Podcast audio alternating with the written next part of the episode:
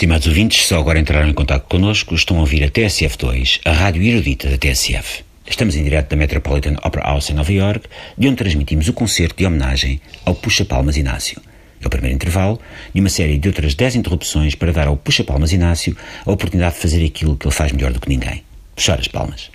O músico está a fazer-me sinal que podemos voltar a escutar um momento de há poucos segundos, quando o Puxa Palmas Inácio puxou as palmas do público do MET para mais um aplauso ao maestro e orquestra. Vamos a isso. Vamos escutar.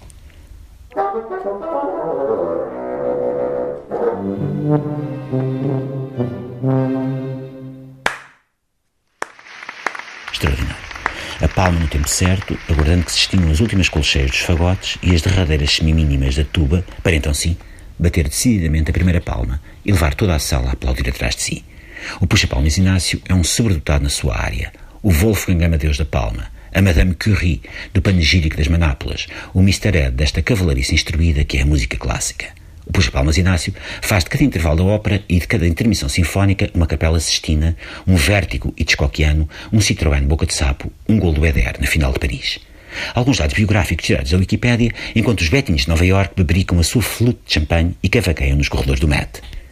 Puxa-Palmas Inácio descende de uma nobre e antiga linhagem de puxa-palmas que remonta ao rei Dom Dinis, para quem os antepassados de Puxa-Palmas Inácio terão puxado palmas quando o monarca encantava os convívios dos seus branches com a verve declamatória ecologista que todos reconhecemos.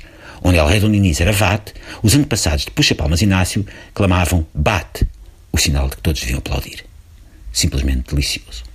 O primeiro registro de um puxa-palmas com inscrição de puxa-palmas nas finanças remonta ao século XVIII e uma trisavó da bisavó de puxa-palmas Inácio, a conhecida figura sadina puxa-palmas Odete Maria, que acompanhou a menos conhecida cantora lírica Luísa Todi a São Petersburgo, quando esta abancou na corte imperial de Catarina II da Rússia entre 1784 e uma sexta-feira à tarde de 1788.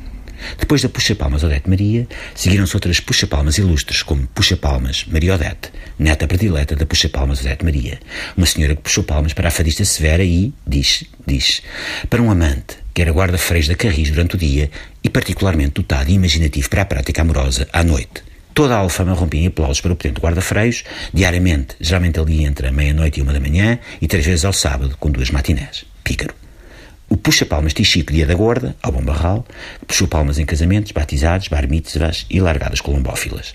A famosíssima puxa-palmas Heloísa, que puxou a palma para as chemites do Capitão Salgueiro Maia, no Lar do Carmo, durante a Revolução do 25 de Abril. E claro, não podia faltar nesta distinta árvore genealógica do puxa-palmas Inácio, a senhora sua mãe, a digníssima puxa-palmas Inácia, a única puxa-palmas do mundo com engenho arte suficiente para puxar palmas entre as músicas dos Metallica quando tocaram em Portugal em 2010 e 2012. O Mésicles faz-me agora sinal de que o Metropolitan Opera House vai voltar a entrar no ar. Acompanha a TSF2 e homenagem do conhecedor público nova-iorquino à arte desse puxa-palmas de exceção que é o português puxa-palmas Inácio, que eu cumprimento a partir das Torres de Lisboa. Vamos ouvi-lo. Aí está ele. No tempo exato. Bravo.